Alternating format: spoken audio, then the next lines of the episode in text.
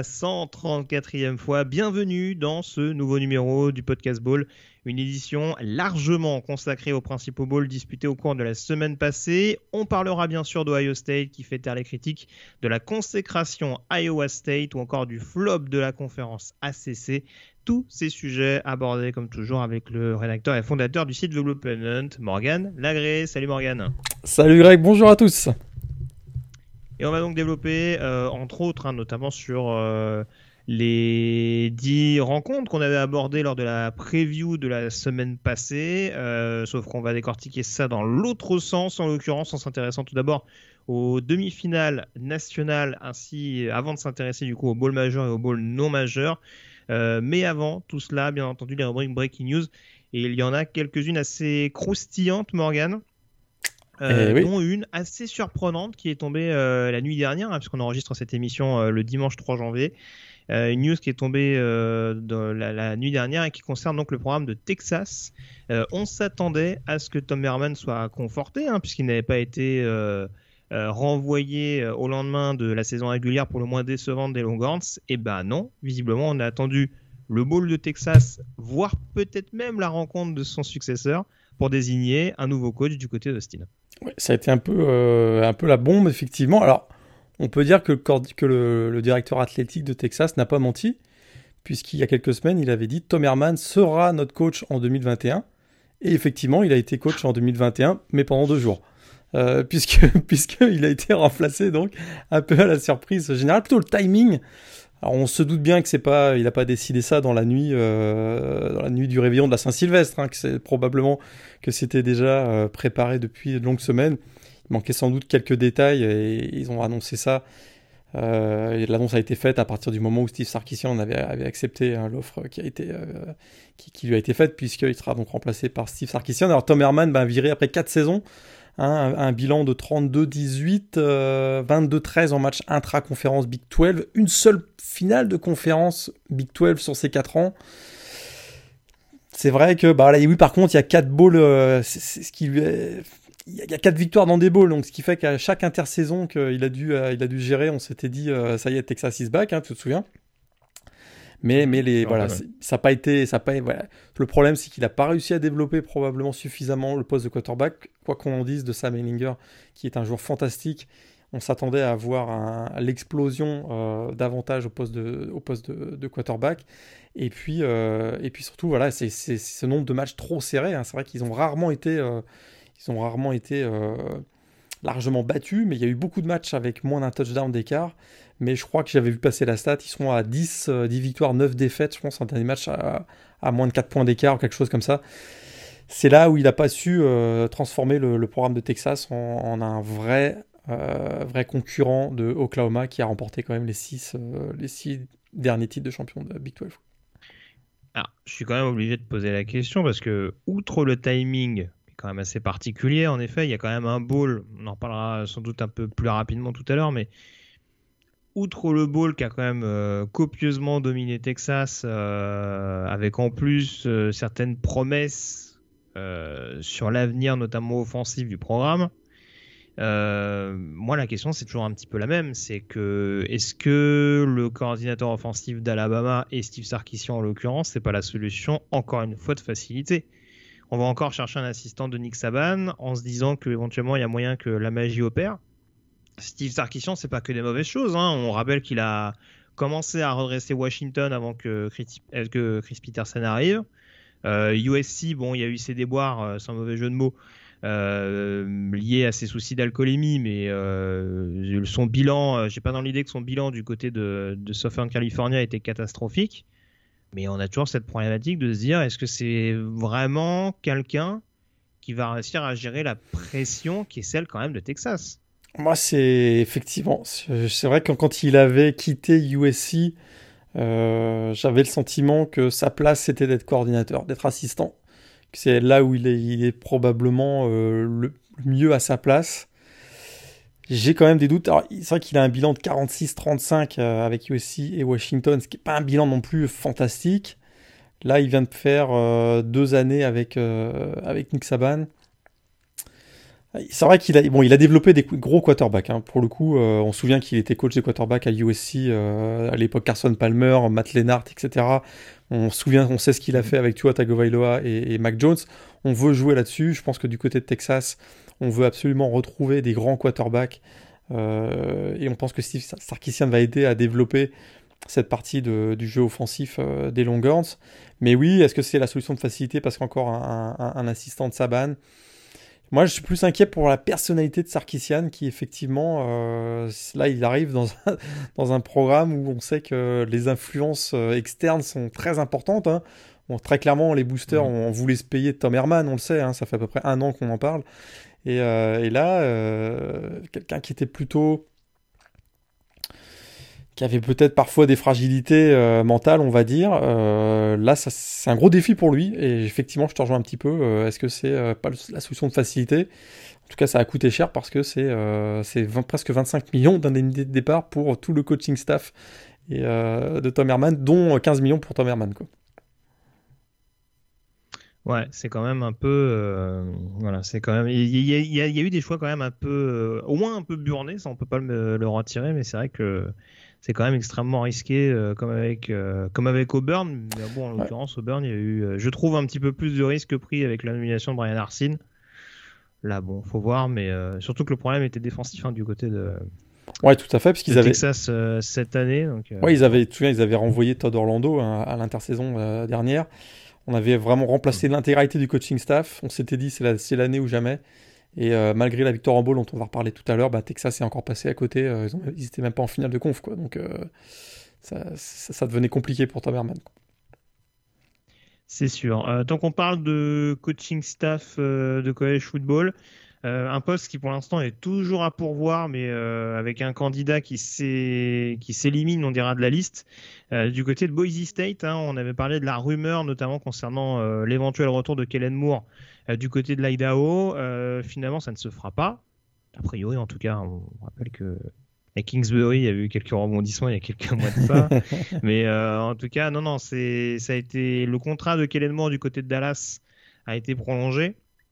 Du coup, le gros candidat actuellement du côté de Boise, celui qui tient clairement la corde, c'est Andy Avalos, coordinateur défensif d'Oregon, ancien joueur de Boise State pour, pour l'anecdote, et ancien assistant de Chris Peterson voilà, ça paraît compliqué que ce soit pas lui, ça devrait pas tarder à être annoncé. Je pense qu'ils attendaient notamment le, le déroulement du Fiesta Bowl contre Iowa State pour l'officialiser. Donc euh, voilà, ça, ça élimine une piste et ça en solidifie clairement une autre.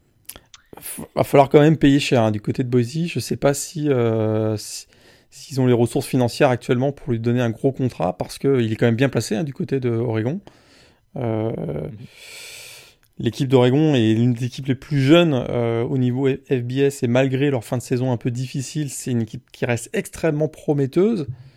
Potentiellement dans les deux prochaines années, Oregon euh, peut, s'il développe un poste, de quarterback, on va en reparler tout à l'heure, mais c'est une équipe qui peut peut-être venir euh, se frotter au top 8, on va dire, national, parce que défensivement, c'est énorme hein, le recrutement qu'ils ont fait. Donc là, il peut être quand même à Valos, hein, il peut quand même être dans une situation plus favorable dans deux ans pour aller rebondir dans un autre programme FBS plutôt que d'aller à Boise, même si c'est vrai, euh, c'est un ancien joueur de, Boise State et ça, ça doit quand même jouer euh, dans la décision, absolument.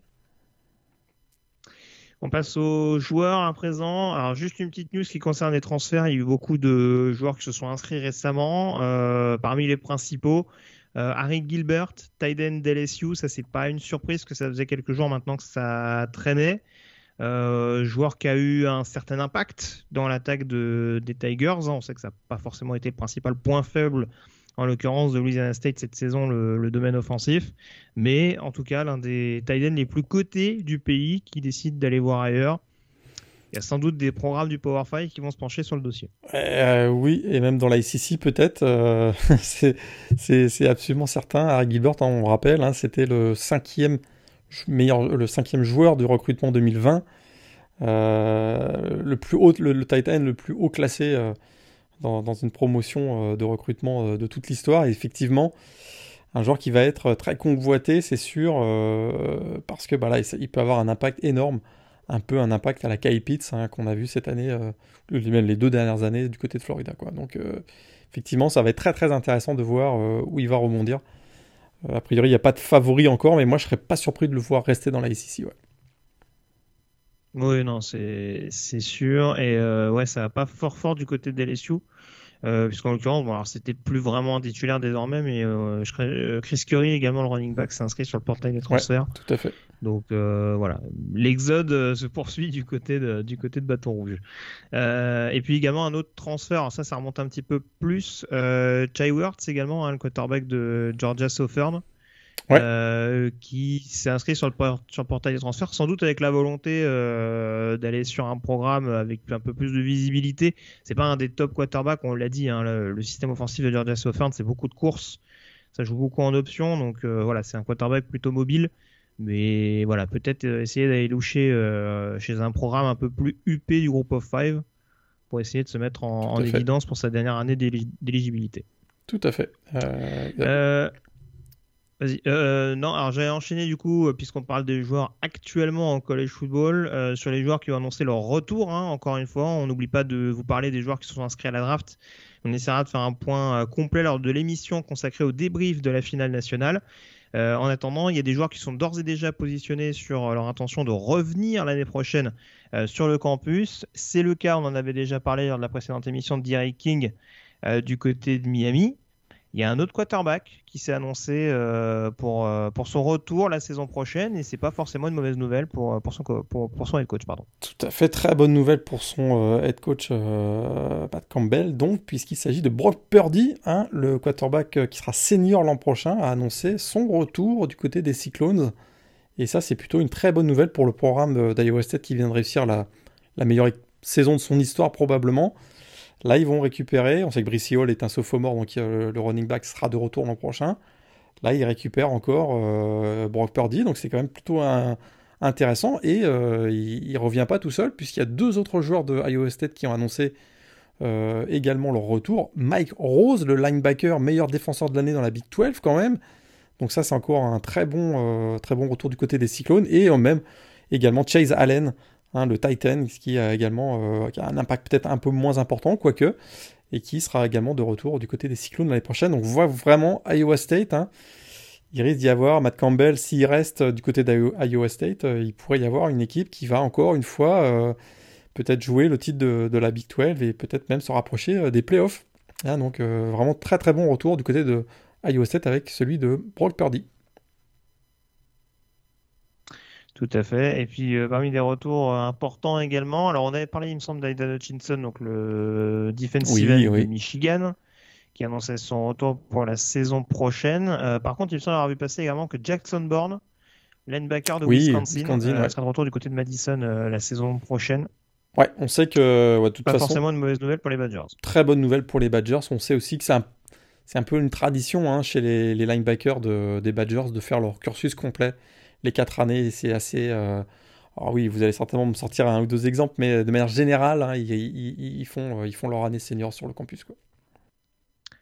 Et puis pour terminer, c'est breaking news, un point sur le recrutement. Hein, euh, en cette euh, période, on avait parlé il y a quelques semaines de ça avec Antoine Choly, euh, des joueurs qui s'étaient d'ores et déjà positionnés et qui avaient envoyé leur lettre d'intention lors de la période anticipée donc du recrutement des joueurs lycéens. Il y a quelques stars qui avaient laissé sous-entendre que leur décision interviendrait au début du mois de janvier. C'est le cas donc de trois joueurs qui ont d'ores et déjà annoncé leur choix, Morgan.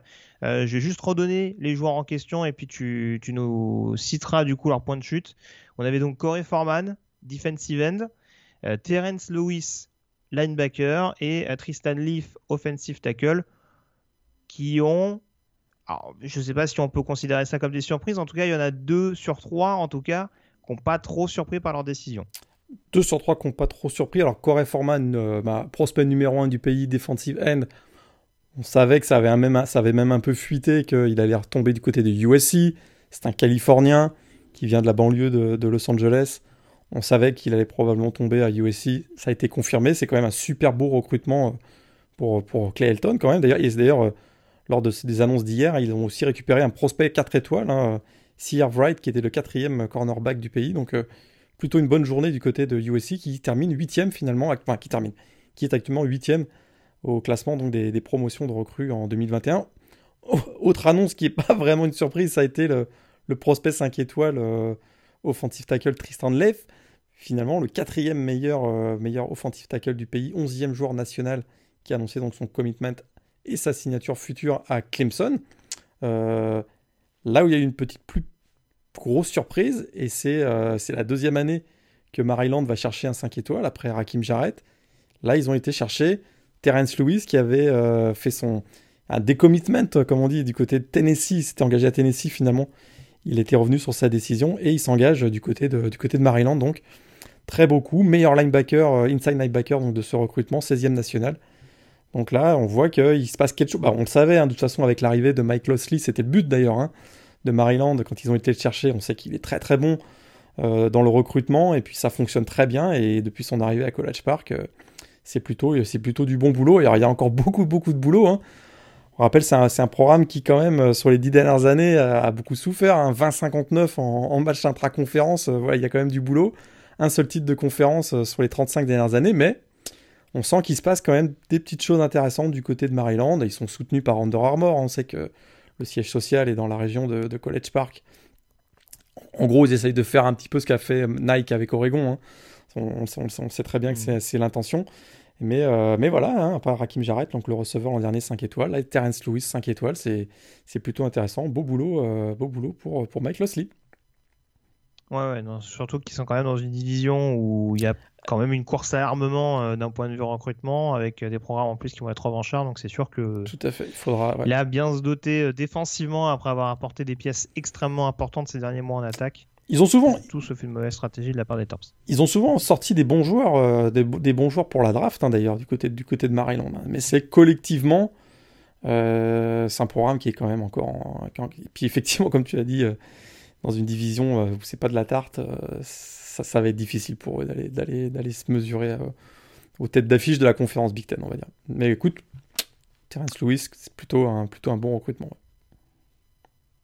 Peut-être qu'on en parlera prochainement lors d'un bowl. Euh, en attendant, d'un bowl important en l'occurrence, hein, mais, mais en l'occurrence, euh, on va aborder justement cette campagne de bowl 2020-2021 en commençant d'ores et déjà, Morgan, forcément, par les demi-finales nationales. C'est.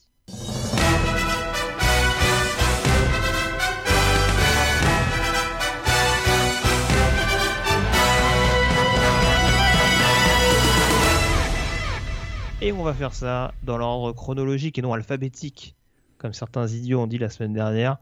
Et donc du coup, on va commencer. et je m'en excuse d'ores et déjà, Morgan, par le Rose Bowl euh, qui se tenait donc exceptionnellement du côté d'Arlington au Texas. Le numéro 1 Alabama qui affrontait le numéro 4 euh, Notre-Dame. Euh, alors je ne sais pas si c'était la rencontre la plus déséquilibrée, a priori en tout cas, hein, de ce qui était annoncé par les bookmakers, il me semblait que c'était quand même...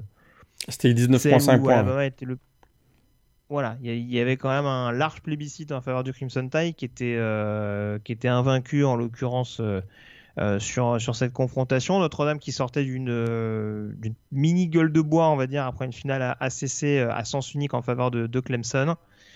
Et ça, la décision s'est quand même faite assez vite en faveur du Crimson Tide, victoire 31 à 14. C'est pas exactement le même score qu'en 2013, mais on a encore senti de nouveau une classe d'écart entre les joueurs de Nick Saban et ceux de Brian Kelly. Ouais, tout à fait. Euh, surtout 10 premières minutes, une entame de match catastrophique hein, du, côté, euh, du côté de Notre-Dame avec euh, deux punts rapides, alors que du côté de l'Alabama, on va marquer des touchdowns par Devonta Smith, réception de 26 yards. Et, puis Najee Harris qui nous sort cette, action fabuleuse avec ce saut au-dessus de Nim McLeod et derrière ça te fait un touchdown pour Jalil Billingsley, donc le Titan. Très vite, on a vu qu'Alabama, l'attaque d'Alabama prenait l'ascendance sur la défense euh, de, Notre-Dame. Ça faisait 21-7 à la mi-temps. Pas, un écart si, important que ça finalement, mais on sentait qu'il y avait une classe d'écart et que, un peu comme ce qu'on avait vu d'Alabama contre Florida, à chaque fois qu'ils avaient besoin d'accélérer, ils ont, accéléré et, c'est passé. Ils ont, conclu par un, par un touchdown. Il y a eu cette interception de Christian Harris, hein, le linebacker, euh, sur, sur Yann Book, qui clairement voilà, a fait basculer le match parce qu'à ce moment-là, il y avait une tentative de retour hein, de Notre-Dame qui était menée donc 21-7 à ce moment-là. Puis derrière, donc là, il y a interception et puis ils enchaînent avec avec un, un, touchdown sur réception de Devonta Smith qui porte à 28-7, c'était terminé. Sur, l'ensemble du match, c'est vrai qu'il y a une domination large hein, d'Alabama, que ce soit en défense, en, attaque. Mais Notre-Dame, euh, n'a pas été. Euh, ils perdent de 17 points. Ils limitent euh, Alabama à 31 points. Je pense que c'est leur plus faible total de points en attaque cette année. Donc, il y a quelques points quand même positifs du côté d'Alabama, mais du, pardon, du côté de Notre-Dame. Mais effectivement, ils n'ont pas encore la puissance, la, ils n'ont pas encore les playmakers ou la quantité de playmakers et la puissance d'un programme comme Alabama. L'écart se, réduit, mais, lentement, quoi. Mais, encore, assez lentement, quoi. Est-ce que, je suis un petit peu caricatural? Si je dis qu'à partir du moment où le run-stop souffre un peu plus pour la défense de Notre-Dame, ça devient compliqué En l'occurrence, on a quand même 125 yards de Nedjaris, ça a quand même été le leitmotiv de cette défense de Notre-Dame tout au long de la saison. Là, en l'occurrence, ça a quand même été compliqué. Alors, c'est pas le seul, encore une fois. Hein, euh, t'en parlais, mais bon, Mac Jones fait, une fiche euh, quasi parfaite.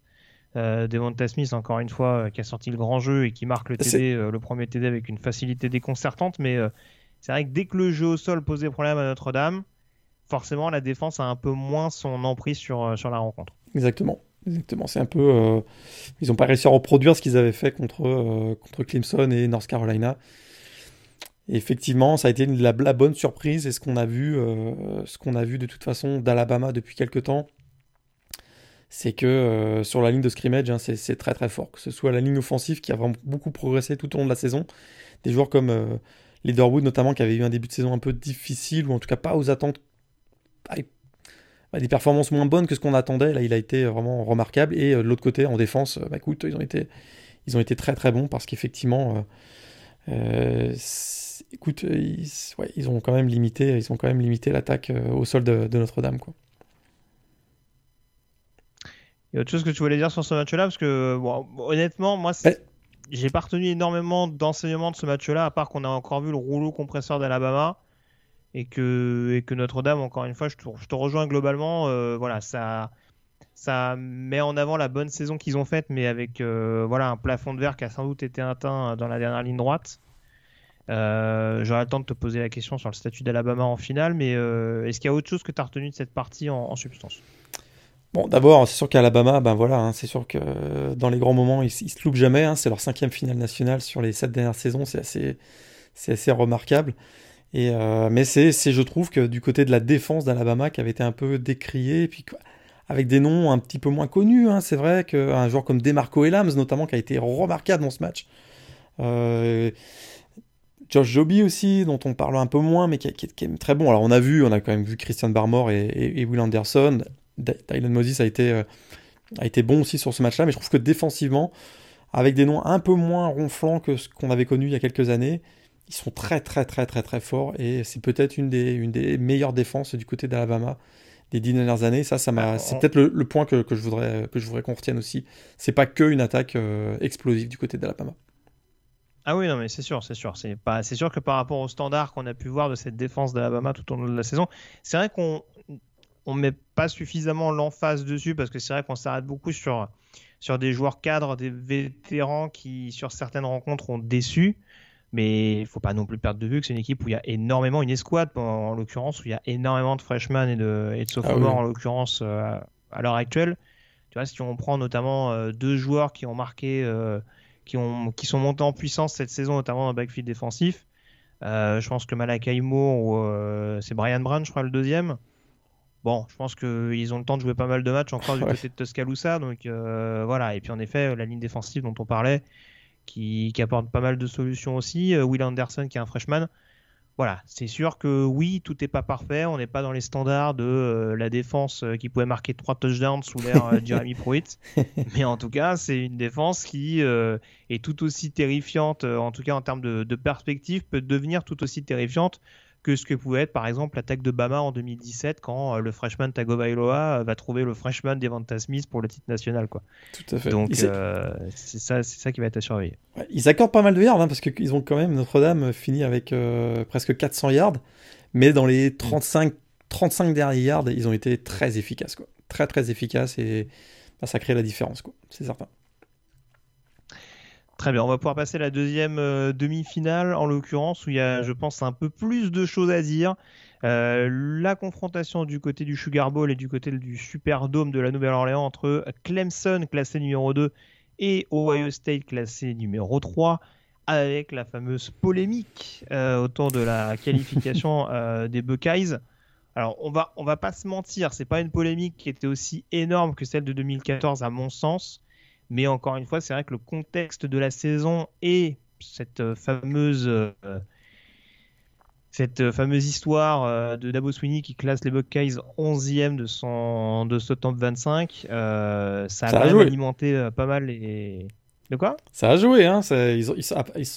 les joueurs en ont tellement, en ont beaucoup parlé, en ont tellement parlé qu'on peut se dire que ça a été un des éléments essentiels du surplus de motivation de Ohio State. Ça se, le match se joue probablement pas uniquement là, bien sûr, mais donner des, munitions à l'adversaire, c'est peut-être pas une bonne idée. Euh, mais euh, écoute, euh, j'ai trouvé qu'il y avait une équipe qui était plus fraîche que l'autre quand même sur ce match. Je, dis ça, je dis rien. bon, en tout cas, victoire 49 à 28 pour Ohio State. Alors, moi je te rejoins. Après, en termes de fraîcheur, on a quand même senti qu'Ohio State semblait largement au-dessus sur ce match-là. Ah bah Moi, ce qui m'a, ce qui m'a plus surpris, parce que encore une fois, Ohio State, on l'a dit, ils ont déjà fait une surprise il y a, six ans de ça, en allant chercher le titre national, euh, en l'occurrence, et en battant Oregon en finale. Que Ohio State soit capable de surprendre Clemson dans ce domaine-là, avec le surplus de motivation notamment dont tu parlais, c'est pas ce qui m'étonne. Euh, là où je suis plus surpris, c'est d'avoir vu une telle différence entre les deux équipes. Et surtout, je suis obligé de commencer par ça, euh, de voir à quel point l'attaque d'Ohio State a mis au supplice cette défense des Tigers. On a été suffisamment euh, dithyrambique sur Brent Venables pour se dire que là, sur ce match-là, il est complètement passé à côté. Ah là, ils sont passés complètement à, côté. Euh... Écoute, je, pense que je l'ai noté, je l'avais noté sur, Twitter, puis j'en ai parlé aussi dans l'article sur le, site. Le tackling, j'ai rarement vu des plaquages aussi médiocres de la défense de Clemson. Alors, il y a des, des erreurs d'assignation, des erreurs de choix des, euh, défensivement, ils ont été mal positionnés. Et puis, euh, une équipe qui est très instinctive. Alors, oui, c'est vrai qu'il y a, l'expulsion. On va sûrement parler de James Skalski qui n'a pas forcément aidé. Mais c'est pas uniquement un joueur, euh, cette défense de Clemson. Et effectivement, hmm. on, a vu, on a vu des joueurs qui étaient sans énergie. On a vu des crampes. On a vu ouais, une équipe qui était, bah, qui semblait pas bien préparée physiquement et mentalement à la rigueur d'une demi-finale, ce qui est étonnant pour une équipe de Clemson qui a vraiment l'habitude de ces événements-là. Effectivement, Brent Benables n'a pas réussi sa meilleure euh, performance, notamment parce que généralement on sait que c'est un, dieu des ajustements à la mi-temps, et on n'en a vu quasiment aucun en, deuxième mi-temps. Euh, Justin Fields a fait un match absolument fantastique, il finit quand même avec 6 touchdowns et seulement 6 euh, passes non complétées, donc c'est assez étonnant. Euh, mais effectivement, on, avait on, avait a rarement vu une équipe de Clemson, même dans les défaites, hein, il y en a très peu ces dernières années, même dans les défaites, généralement ça se jouait euh, à, peu de choses. C'est sûr que l'année dernière, ils s'étaient fait bouger par LSU en, finale, nationale, mais là, ça a été une grosse, une grosse déception, et je peux quand même pas m'empêcher de penser qu'ils ont joué un peu plus de matchs qu'Ohio State. Oui, mais après, oui, encore une fois, ça, peut rentrer en, ligne de compte. Je suis d'accord avec toi. Après, c'est a Bon, on a, on a vanté le fait qu'il y ait beaucoup de rotation du côté des Tigers. Et alors, moi, la question que je me posais très naïvement, hein, encore une fois, je suis pas coordinateur défensif, j'ai pas la prétention d'apprendre son boulot à Brent Venables, et je suis pas totalement certain de ce que je vais avancer. Est-ce qu'il n'y a pas eu aussi une certaine crainte par rapport à Trey Sermon? Je m'explique parce que il est, quand même sorti d'un match parce que en l'occurrence Justin Fields on en parlait c'est vrai que c'est le jour et la nuit entre sa prestation en, finale de conférence Big Ten et celui-là. Euh, Trey Sermon il sort d'un match stratosphérique euh, contre Northwestern et euh, j'ai été quand même très très étonné de voir que Clemson euh, dont on disait justement qu'ils avaient tendance à, ne pas hésiter à blitzer dès le début du match quand tu te retrouves contre un Justin Fields qui est susceptible d'être en en crise de confiance relative, même si la O-line en face a été excellente de bout en bout, j'ai été quand même surpris de les voir jouer assez prudemment et surtout presque d'essayer de, de, au maximum déjà de bloquer le jeu au sol avant de se focaliser justement sur Justin Fields. Et j'ai la sensation justement que ça a peut-être permis à Ohio State de trouver des espaces dans le dos de la défense, avec une équipe qui avait souvent tendance à se focaliser, à, renforcer la boîte et justement à limiter les espaces euh, vis-à-vis de Trey Sermon, qui on le sait est capable de casser les plaquages. Il l'a, il l'a montré euh, contre Northwestern et sur ce match-là. Encore plus avec le, le tackling absolument désastreux dont tu parlais. Et c'est vrai que c'est une stratégie qui a, souri de bout en bout à Ohio parce qu'en effet, il n'y a pas eu de spécialement d'ajustement. Il y a un Trey Sermon qui a été excellent et un Justin Fields qui a marché sur l'eau totalement euh, sur cette partie. Quoi. Ouais, c'est sûr que ça, ça rendait plus compliqué en, plus, en, plus hein, cette défense de, et les choix défensifs de Clemson du fait que Justin Fields était dans un très grand jour, indiscutablement, malgré sa blessure aux côtes. Euh, il, a été, il a été royal et il a été très très bon dans ses choix. Il a été incroyablement bien protégé aussi par la ligne offensive des Buckeyes. Ça, ça fait toute une différence. Mhm. Un Justin Fields qui joue dans un fauteuil, c'est pas la même chose qu'un Justin Fields qu'on a vu sous pression, notamment face à, face à Northwestern. Euh, et puis là, voilà, c'est sûr que bah, il, a, il a un bras absolument fantastique. Il a des receveurs aussi, et on a vu le poids du retour de Chris O'Leary, hein, qui avait été absent face à Northwestern. Là, on voit que ben voilà, un joueur comme Chris Levy, il apporte beaucoup de profondeur. Ça a d'ailleurs permis. Mais, tu vois, tu vois, je dis ça aussi.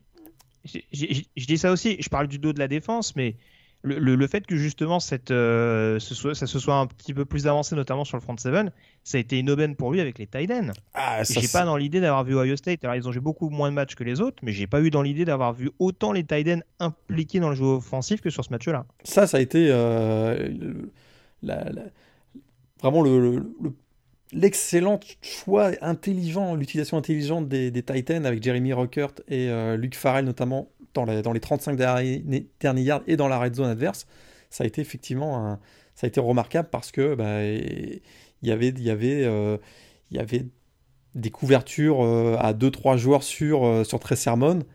Effectivement, ça a ouvert beaucoup d'espace pour les, pour les Titans. Ça, ça, a beaucoup joué. À partir du moment, ils ont vraiment, ils ont trouvé le, tempo, ils ont eu beaucoup de momentum, ils menaient 35-14 à la mi-temps. Ils étaient inarrêtables et c'est une équipe qui, gonflée par euh, le sentiment de revanche, hein. on se souvient qu'ils avaient perdu un match un peu crève-cœur au Fiesta Bowl l'an dernier en demi-finale. Il y avait ce surplus de motivation avec cette 11e place d'Abu Sweeney. Et puis euh, le fait que voilà ils prennent beaucoup d'avance, ça leur a donné beaucoup de courage. Ils ont été excellents, vraiment il n'y a rien à dire. Euh, une très très belle victoire de, Ohio State. Et mais tu as, raison, l'utilisation des, des, Titans a été aussi primordiale dans ce match. Euh, tu veux dire un mot sur la prestation globale de, Justin Fields? Encore une fois, hein, c'est vrai que. Alors, outre, le fait en effet qu'il qu'il était capable de, vraiment découper Clemson, notamment sur le jeu profond, euh, il y a quand même très peu de passes incomplètes sur, ah cette rencontre-là.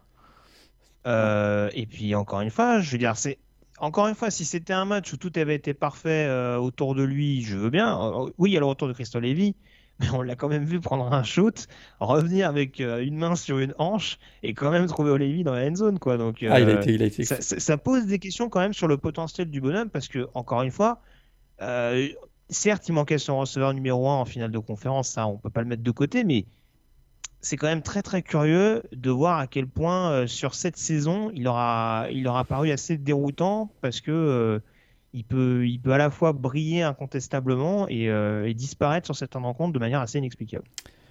Quand il est, quand il est très bien protégé, il est, il est inarrêtable. C'est, on l'a vu, ça fait deux ans qu'on le voit. Dès qu'il se met à avoir beaucoup de pression, voilà, on va pas faire, on va pas faire son le, le, scouting pour, son profil draft, hein. mais je, pense que ça va, ça, va, ça va être encore. Ça va être un gros point d'interrogation quand même autour de Justin Fields euh, dans la NFL où il y aura beaucoup plus de pression que ce qu'il a pu connaître euh, jusqu'à présent, même avec Ohio State. Hein. Mais, mais absolument, à partir, du moment, euh, à partir du moment où il est bien protégé, ça a été le cas, je répète, face à face à Clemson, il est très très bon, il a une grosse puissance de bras, précis, il est capable de gagner des yards au sol, on, le sait également.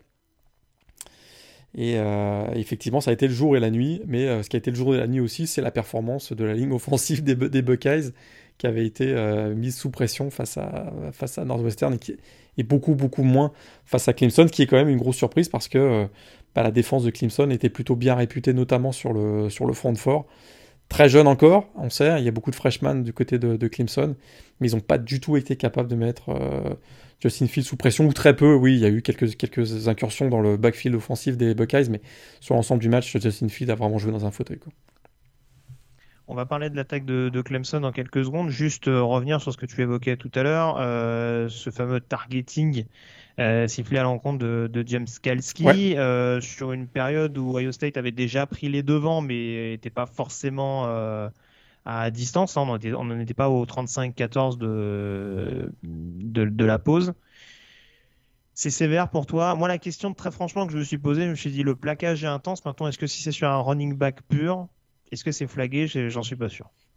C'est pas tant le, c'est que c'est pas tant le, c'est pas tant la violence hein, du choc hein, qui a été euh, qui a été pénalisé. C'est vraiment le, positionnement tête en avant avec le sommet et donc plaquage avec le sommet du casque euh, tête la première. D'ailleurs, cette, règle du targeting, elle est là pour protéger autant le plaqueur que le, que le plaqué. Hein. Et sur ce coup-là, c'est de protéger le plaqueur. Protéger le plaqueur euh, en NCS, une petite différence avec la NFL. Alors on voit, c'est certain qu'il essaye de mettre l'épaule d'abord, mais il y a quand même ce premier contact avec le, avec le sommet du casque sur Justin Fields. Et là, la NCA a été très claire. Il y a des vidéos qui ont été, qui ont été diffusées à tous les programmes. On ne veut pas ce type de plaquage. Et, oui, c'est sévère parce que c'est la deuxième fois hein, que Skalski se fait sortir en playoff. Mais je trouve que c'est un... Dans le même stade Dans le même stade, le même stade en, plus. ouais, tout à fait. Il se fait... Euh, mais je trouve que c'est une application à la lettre, c'est certain, du règlement mais le règlement est connu de tout le monde. Quoi. Ah, encore, encore une fois, moi, moi, je vais te le dire très franchement, euh, un peu sur le modèle de ce qui s'était passé l'année dernière, c'est Sean Wade hein, qui avait été euh, expulsé, pour, euh, un targeting également, justement sur un plaquage qui n'était pas spécialement méchant non plus, mais qui semblait pas spécialement incontrôlé. Ça, ça me choque pas en l'état qu'on l'expulse pour un targeting. Mais c'est vrai que si je te dis ça, c'est parce que tu j'ai quand même la sensation que c'est le fait que ce soit un quarterback en face et qu'il y a quand même ce. Si tu veux, je ne sais pas si on peut dire que c'est particulièrement violent, mais en tout cas, la manière dont Justin Fields se retrouve un petit peu euh, en, travers, si je peux parler ainsi, euh, voilà, le, le, côté spectaculaire de, de, sa chute a peut-être également poussé euh, à se dire que c'était c'était pas contrôlé de la part du linebacker et je me demande si un running back euh, avec, euh, on va dire, plus de d'assurance, je ne sais pas si c'est le bon terme, mais en tout cas peut-être avec un positionnement autre sur son portée de ballon, est-ce que le plaquage de Skalski aurait été le même malgré l'intensité similaire? Je ne sais pas. Et c'est pour ça que je me dis, ça reste un plaquage sur un quarterback qui était en mouvement, qui cherchait un peu une solution, ce qui fait qu'on se retrouve avec un plaquage d'apparence assez maladroite et du coup bah forcément le coup près tombe. Peut-être. C'est plus en cela que je trouve ça sévère. Après, je, te rejoins et voilà, c'est sûr que on peut dire ce qu'on veut sur la lettre et l'esprit. En soi, l'expulsion ne choque pas plus que ça. Là où je te rejoins, c'est qu'on sur, sur l'ensemble d'un match, on, en voit d'autres des plaquages euh, avec, la, avec le sommet du casque qui sont pas toujours euh, qui sont pas toujours relevés par les arbitres. Effectivement, le contexte, euh, que ce soit sur Justin Fields, qui reste au sol pendant de longues minutes, peut-être que ça a joué. Hmm. Peut-être que ça a joué. Euh, peut-être que bah, ça a joué. J'ai été autrement. Voilà, c'est vrai que si on prend l'exemple de son targeting la, saison passée sur Justin Jefferson, c'est quand même autre chose. Il arrive en deuxième lame sur un receveur qui est déjà plus ou moins plaqué par son coéquipier. Là, bon, c'est largement moins contestable que celui-là. Après, euh, bon, encore une fois, ça n'a pas aidé Clemson dans une mauvaise période. Non, Autant le targeting d'Ohio State l'année dernière leur avait permis de reprendre un certain momentum. Là, ça les a plus ou moins achevés dans une période où ils en avaient clairement pas besoin. Exact. Euh, tu voulais dire autre chose ou on passe à l'attaque de Clemson euh, on peut passer à l'attaque de Clemson. On va parler un petit peu de la défense de Ohio State, j'imagine. Mais oui, en parlant de l'attaque de Clemson. Euh, alors écoute, je vais commencer par un truc très simple, puisqu'on a vanté à raison la prestation de Jesse Field. J'ai été très étonné l'année dernière en finale nationale de voir que Trevor Lawrence était passé à côté de son match contre LSU. C'est pas la sensation que j'avais eue. Il y avait ce fumble un petit peu recouvert, ce fumble perdu bien entendu provoqué par Grandel Pitt. Mais en soi, j'avais pas trouvé la prestation de Trevor Lawrence déshonorante contre LSU. Je suis beaucoup plus mitigé sur ce match-là, alors que paradoxalement, il fait 400 yards, deux touchdowns et donc euh, une interception euh, à l'arrivée. J'ai pas vu un excellent Trevor Lawrence. Pour le coup, lui, il n'a pas été aidé par sa ligne. Il n'a pas été aidé par sa ligne. Là, on a vu un Trevor Lawrence sous pression, comme il le sera dans la NFL un peu plus euh, aussi. Donc, c'était très intéressant de le voir. Effectivement, il fait. Ses stats sont quand même très bonnes. 33 hein. sur 40, enfin très bonnes. Ils sont pas si mal. 33 sur 48, 400 yards, 2 TD, une interception sur sa dernière passe euh, d'ailleurs en carrière, ce qui est assez, ce qui est assez euh, curieux, contradictoire ou paradoxal. Mais, mais, mais effectivement, il n'a pas eu poids.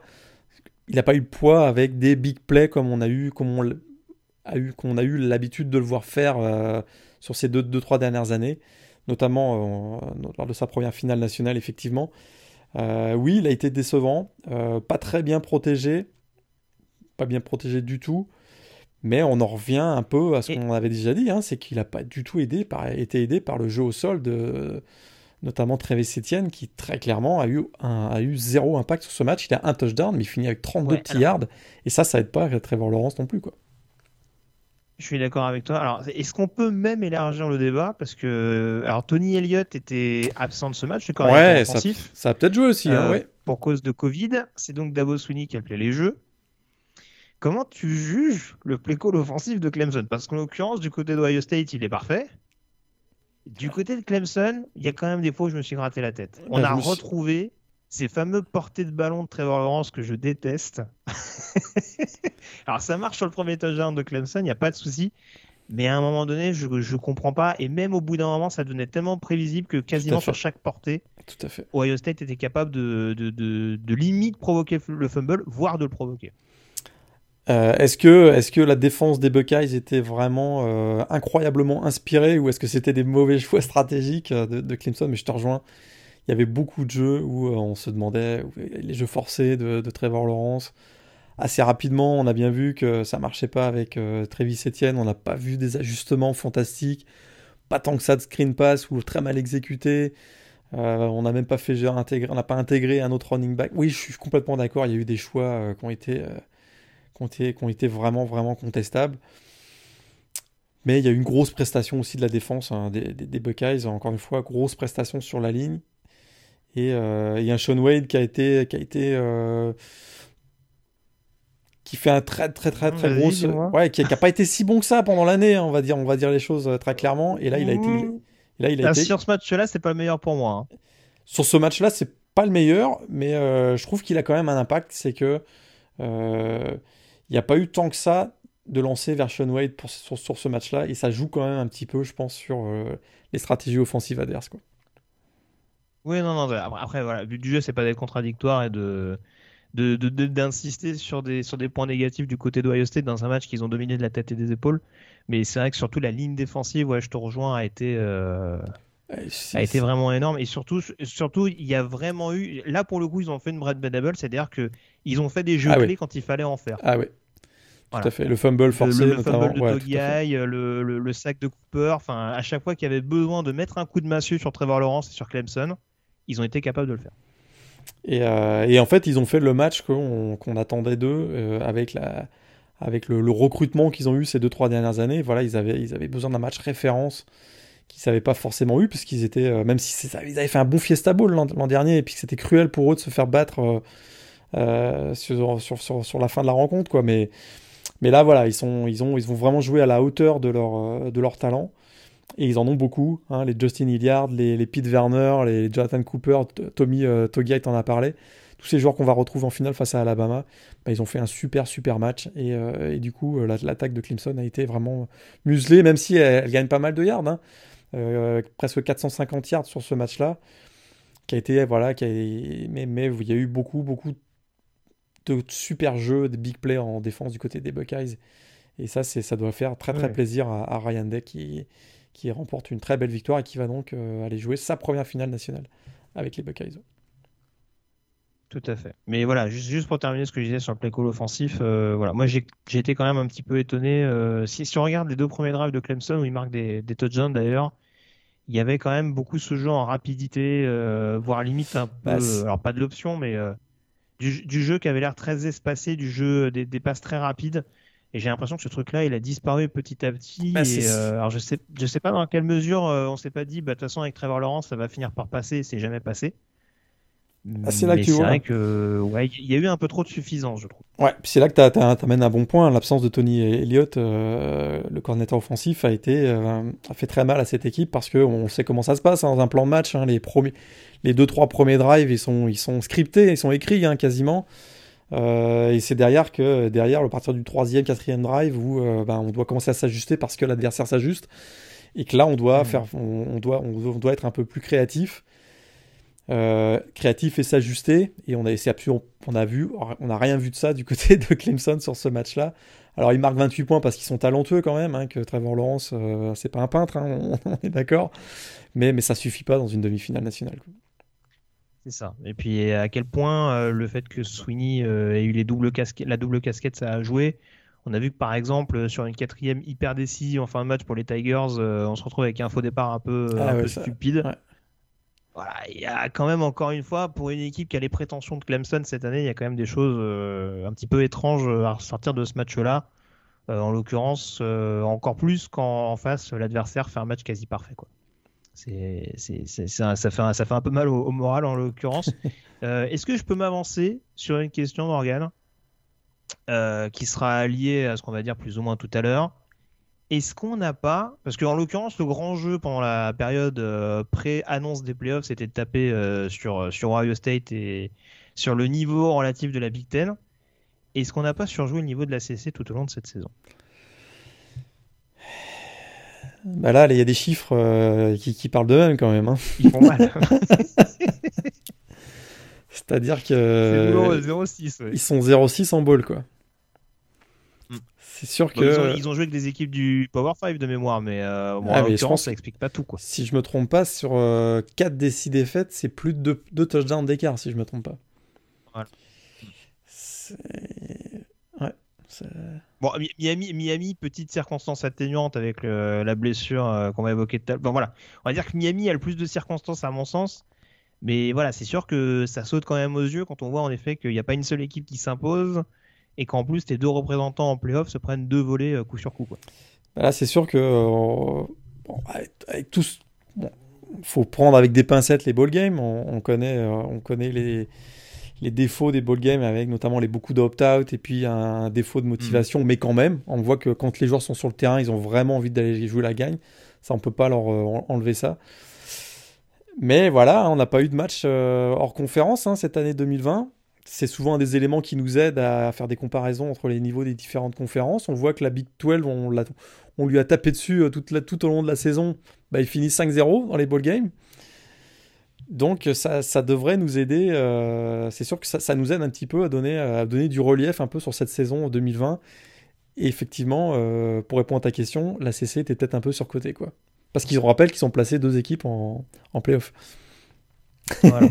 Donc, euh, on sait pas, on sait pas ce qu'aurait fait Texas A&M hein, pour alimenter la polémique, mais euh, bon, en l'occurrence, c'est vrai que là, on, on a de quoi rester un petit peu sur euh, sur notre fin vu le vu la prestation Ah bah, des deux équipes et l'écart assez sensible qui avait l'air entre, euh, qui, qui apparaissait Ouais. euh, dans ces matchs. Malgré tout, j'ai vu une stat intéressante passer.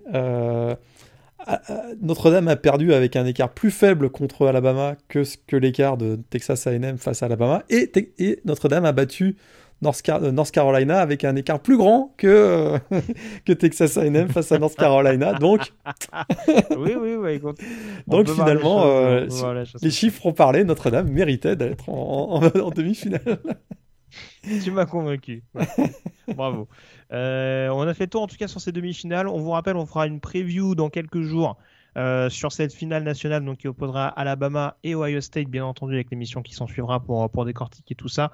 Euh, donc ce sera pas dans l'émission d'aujourd'hui, mais euh, dans quelques jours, a priori, d'ici la fin de semaine, hein, pour, Oui, pour oui, essayer oui. de. Oui.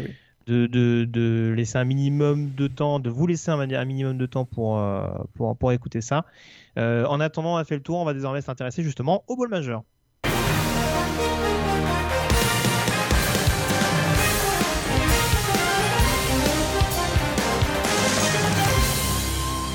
En commençant, on t'en parlait Morgan par ce Texas A&M North Carolina. Pour le coup, je le fais dans l'ordre des matchs qui se sont joués le plus récemment.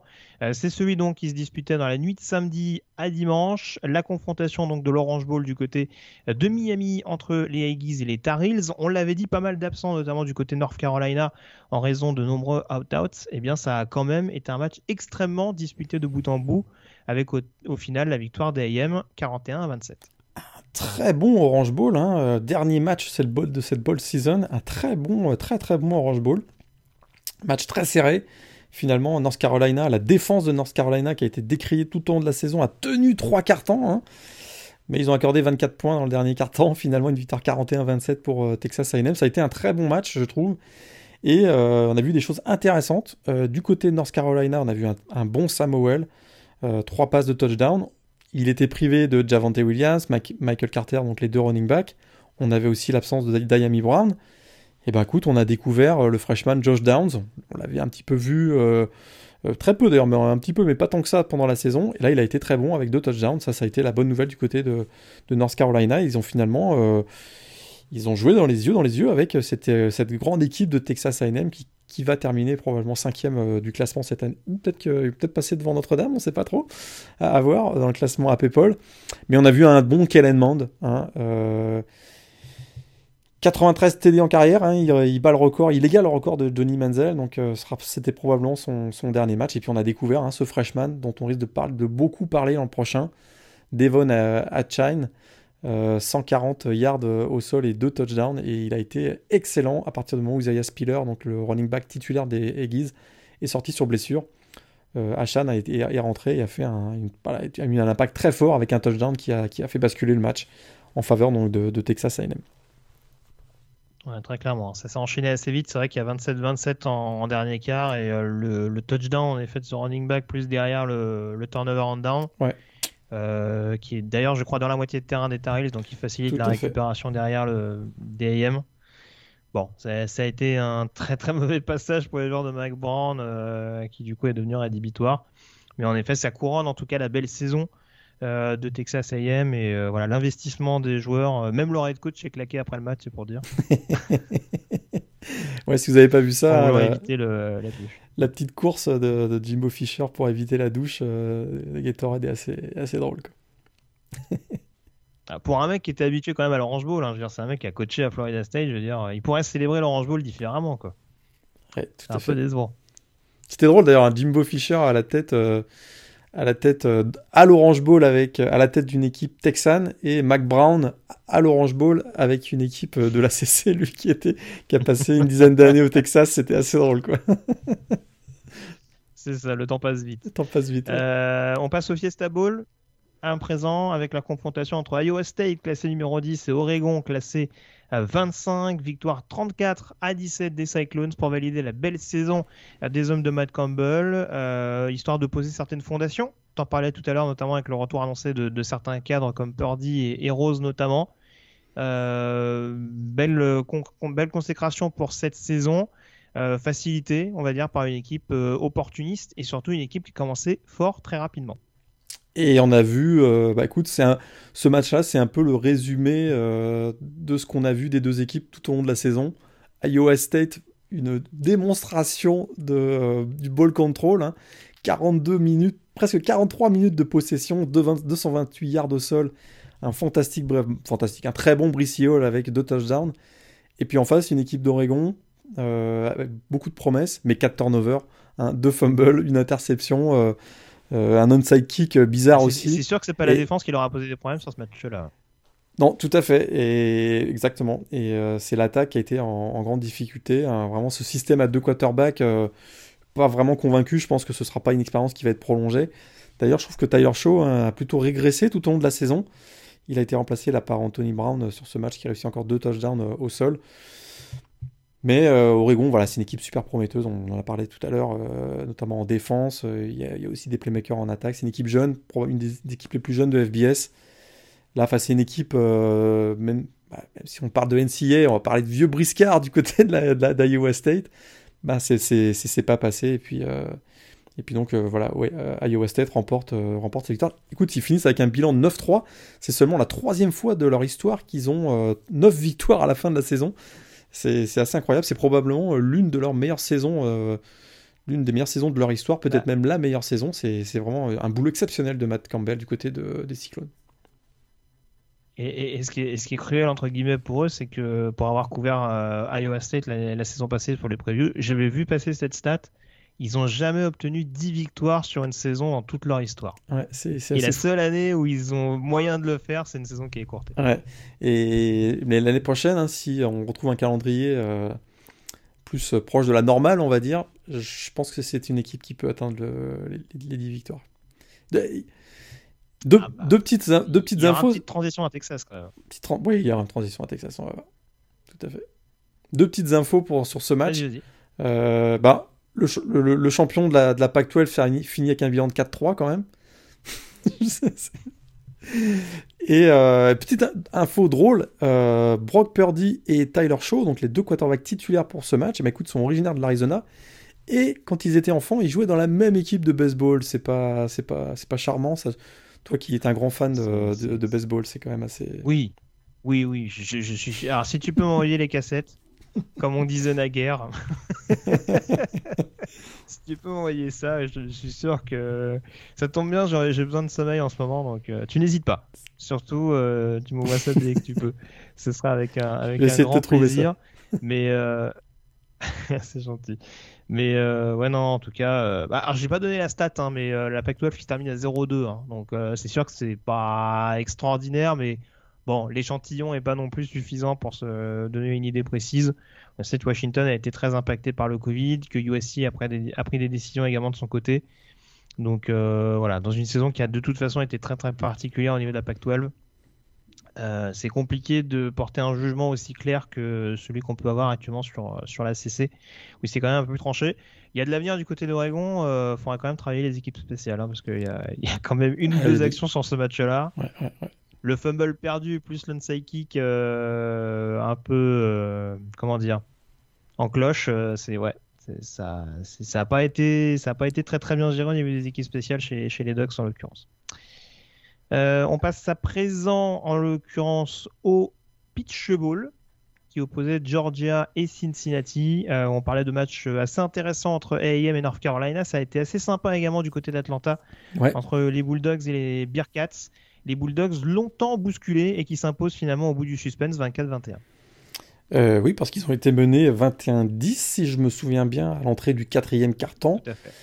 Euh, et, une énorme prestation hein, dans le quatrième quart-temps de la défense, euh, à l'image d'un Aziz euh, Ojulari qui a été fantastique dans ce quatrième quart-temps. Il, D'ailleurs, il, fait un il force un fumble qui est décisif hein, sur ce quatrième quart-temps. Et Georgia ah qui, change le match complètement. Qui change complètement la physionomie du match. Et Georgia qui s'en sort finalement avec une victoire sur un, field goal de 53 yards quand même de Jack Podolzny. Il y a un safety derrière qui porte le score à 24-21. Mais, euh, mais écoute. Et puis on a eu une équipe de Georgia bah, qui gagne sur, sur le fil face à une équipe de Cincinnati, Cincinnati qui subit sa première défaite mais qui vraiment n'a pas démérité euh, malgré quelques absences. Hein. On avait Ahmad Garner qui était absent et le safety James Wiggins aussi qui était absent. Ils ont vraiment fait le match qu'on attendait d'eux. Ils ont démontré que euh, bah, quand on parlait d'eux pour une place dans un bowl du Nouvel An ou même parfois en playoff, c'était quand même justifié et légitime. Ils étaient pas, ils étaient, légites comme on dit là. Et, euh, et euh, écoute, ils ont fait un, ils ont fait un très très bon match. Mais du côté de Georgia, est-ce que c'est ce qu'on va voir de l'équipe de Georgia l'an prochain? Peut-être. Hein. Parce que, euh, bah écoute, JT Daniels, il finit avec presque 400 yards à la passe. Il est d'ailleurs 4-0 comme starter à Georgia.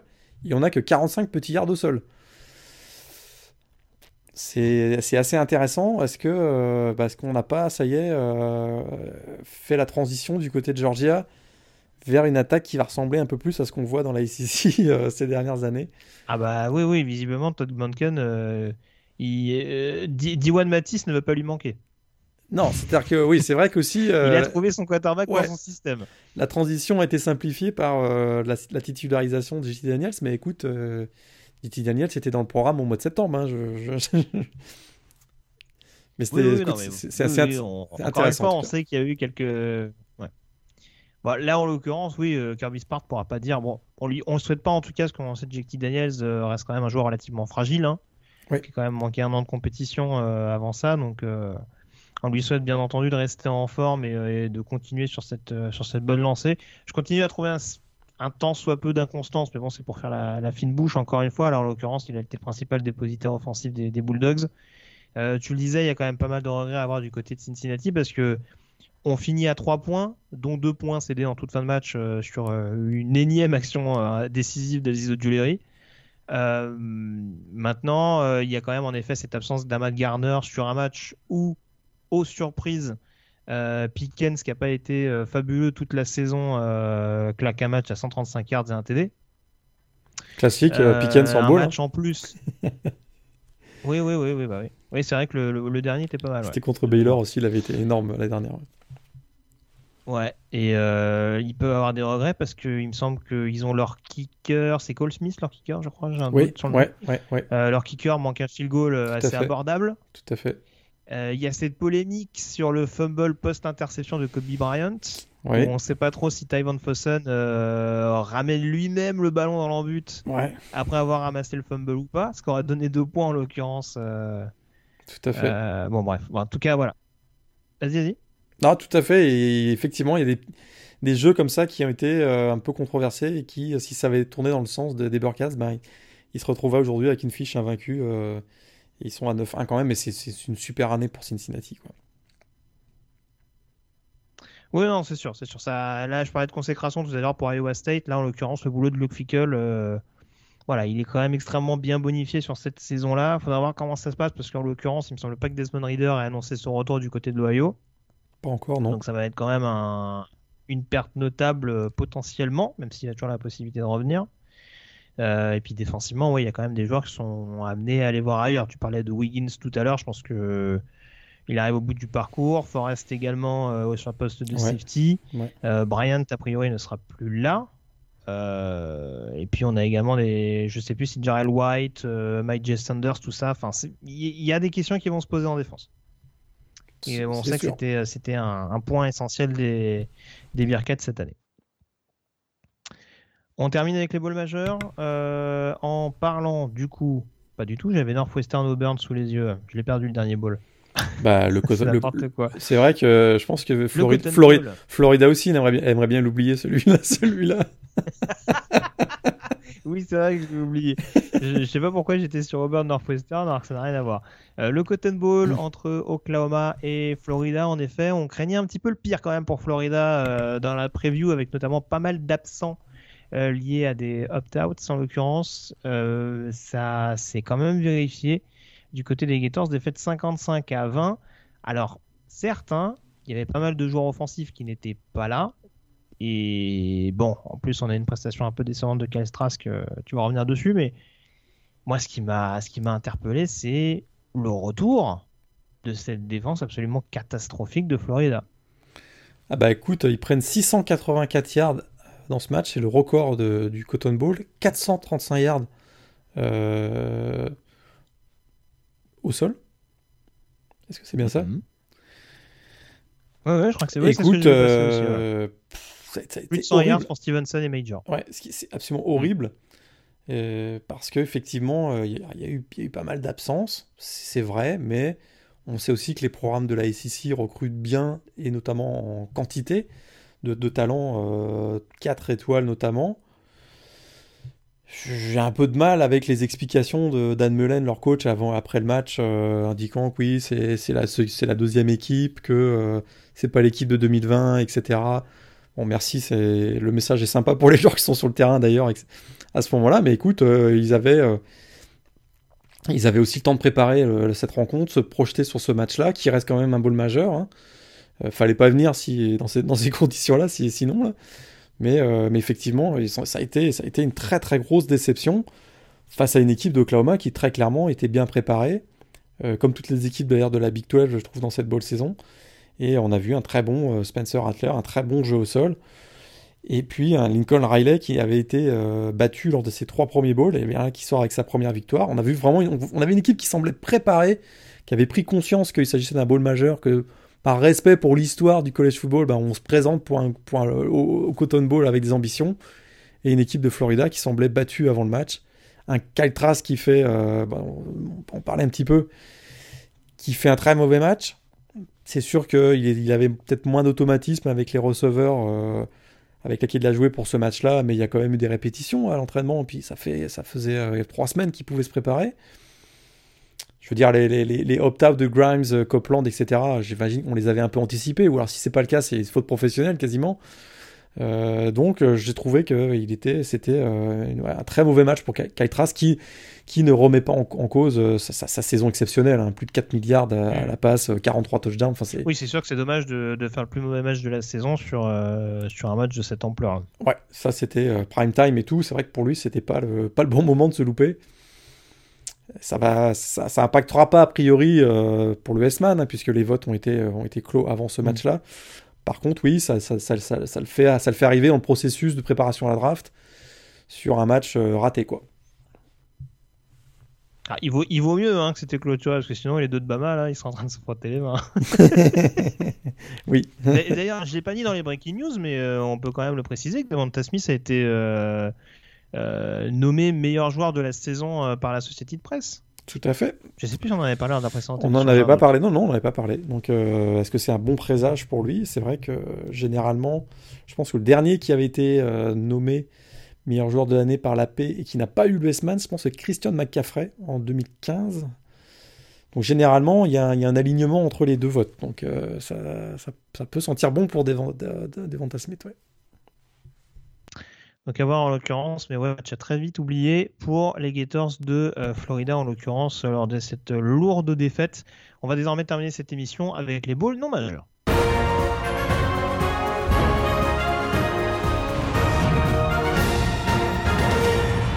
Et j'ai envie de dire, tant qu'on parle de grosse défense, euh, on va peut-être commencer par l'Alamo Bowl.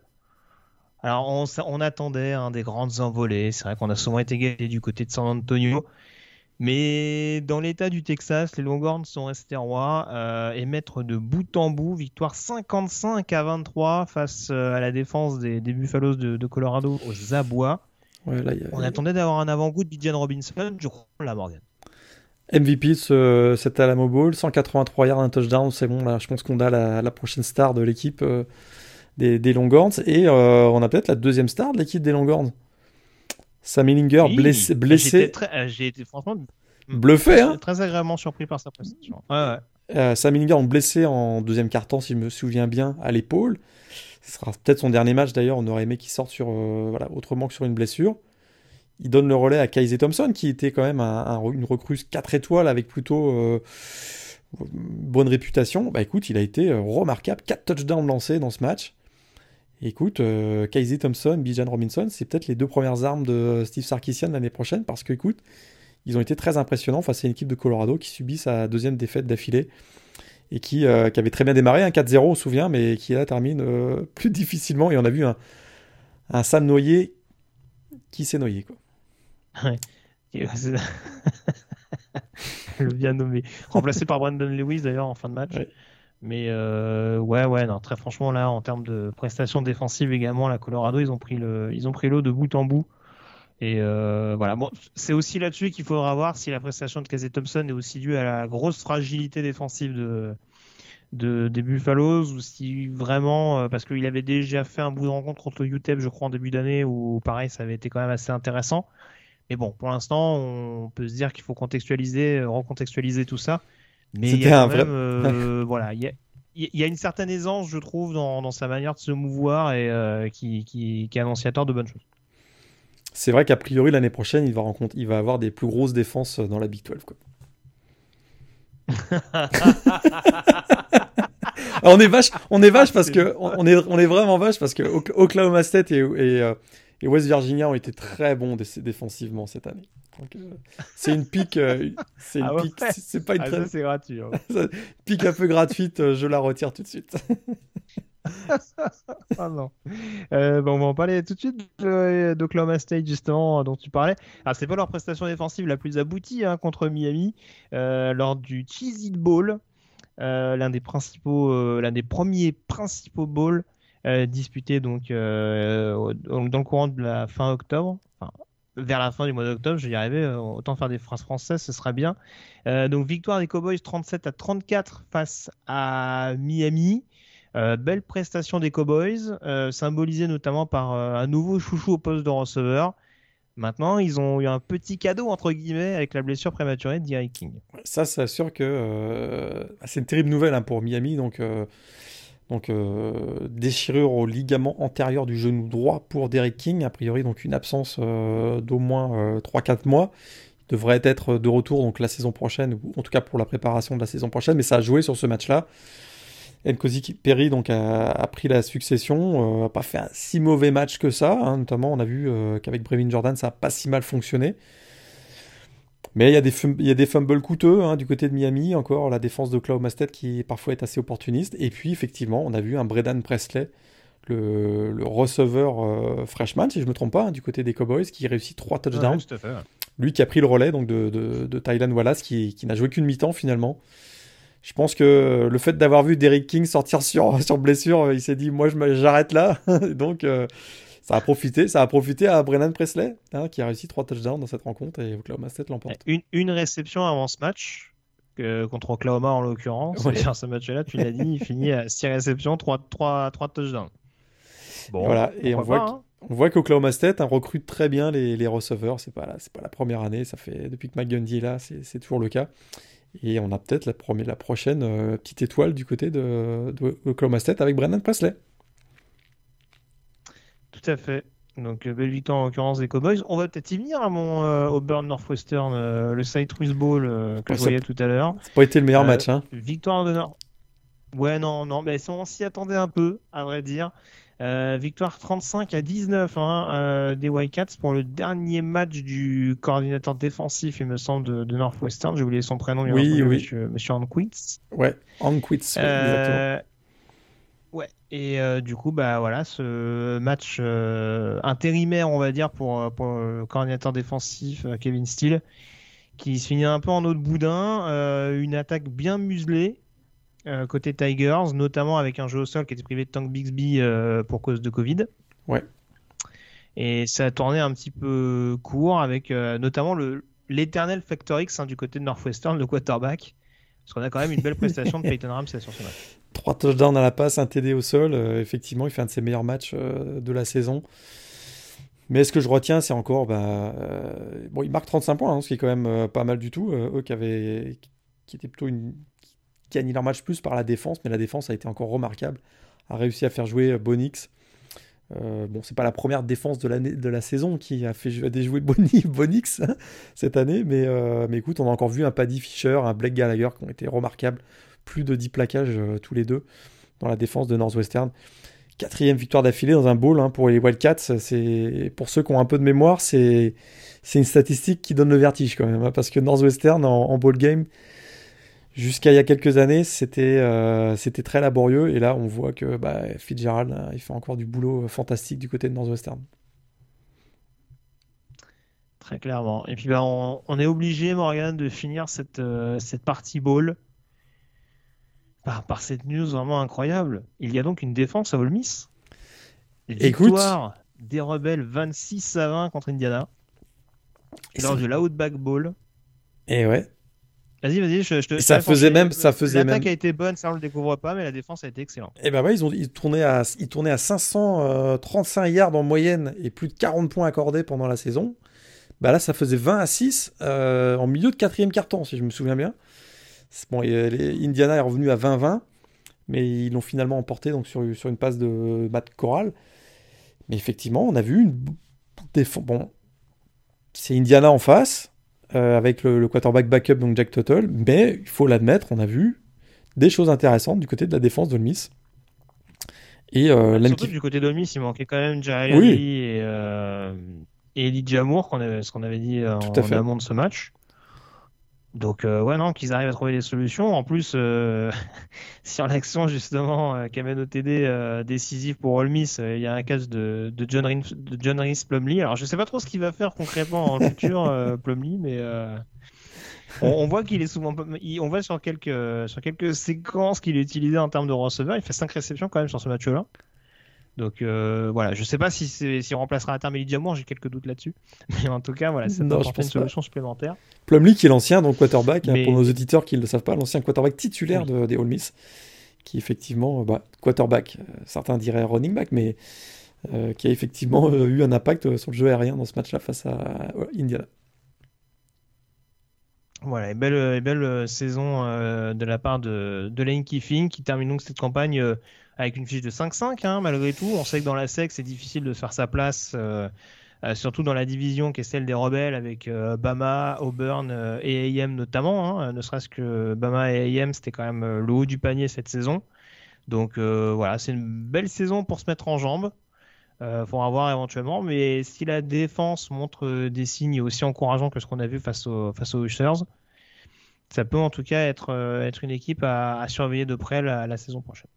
Et toujours pas de victoire dans un bowl pour, pour Indiana, qui n'a pas gagné de bowl depuis 1991. Tout à fait, ouais. Ça commence, ça commence, à, faire commence un, à faire long, un, petit peu long. Voilà, on va pas dresser la liste des autres bowls, juste euh, féliciter bien entendu Wisconsin, qui a trouvé moyen de casser son bowl euh, gagné contre Génial. Forest. Génial.